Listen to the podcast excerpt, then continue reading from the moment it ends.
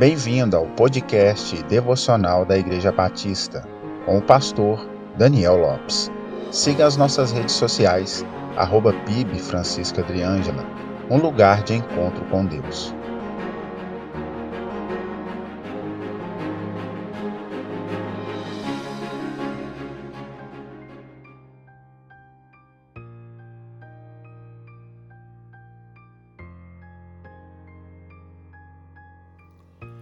O escritor aos Hebreus, no capítulo 12, nos versos 14 e 15, registrou: Segue a paz com todos e a santificação, sem a qual ninguém verá o Senhor.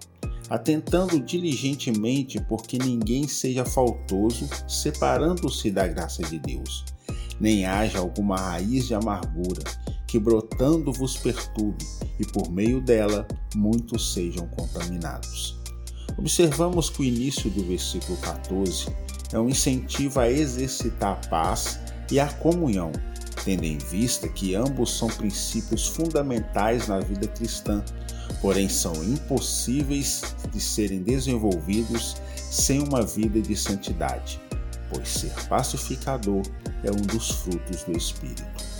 Porém, o versículo 15 já faz um alerta sobre o perigo da raiz de amargura, um mal que não só assola a vida do amargurado, mas faz com que através dele outros sejam afetados também.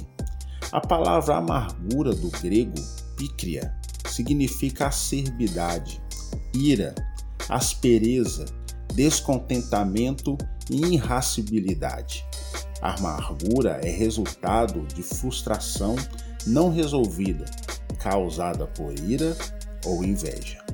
O autor usa o termo raiz, acredito que para dar a ideia de uma erva daninha que se alastra por uma plantação, destruindo e matando aquilo que é saudável. Talvez o escritor aos Hebreus, por ser um profundo conhecedor do Antigo Testamento, algo que percebemos em sua epístola, ao dizer as palavras do versículo em questão, estava parafraseando Deuteronômio capítulo 29, verso 18, que diz: para que entre vós não haja homem, nem mulher, nem família, nem tribo, cujo coração hoje se desvia do Senhor nosso Deus, para que vá servir outros deuses destas nações, para que entre vós não haja raiz de veneno amargo.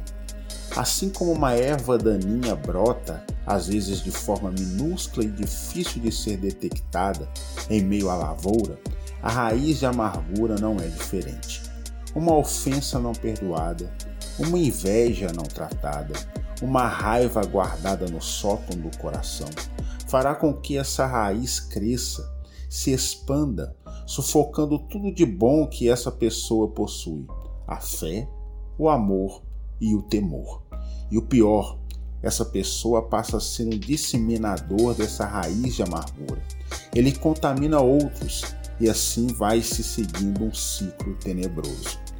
Precisamos ser vigilantes e guardar o nosso coração, como disse o sábio Salomão, sob tudo o que se deve guardar.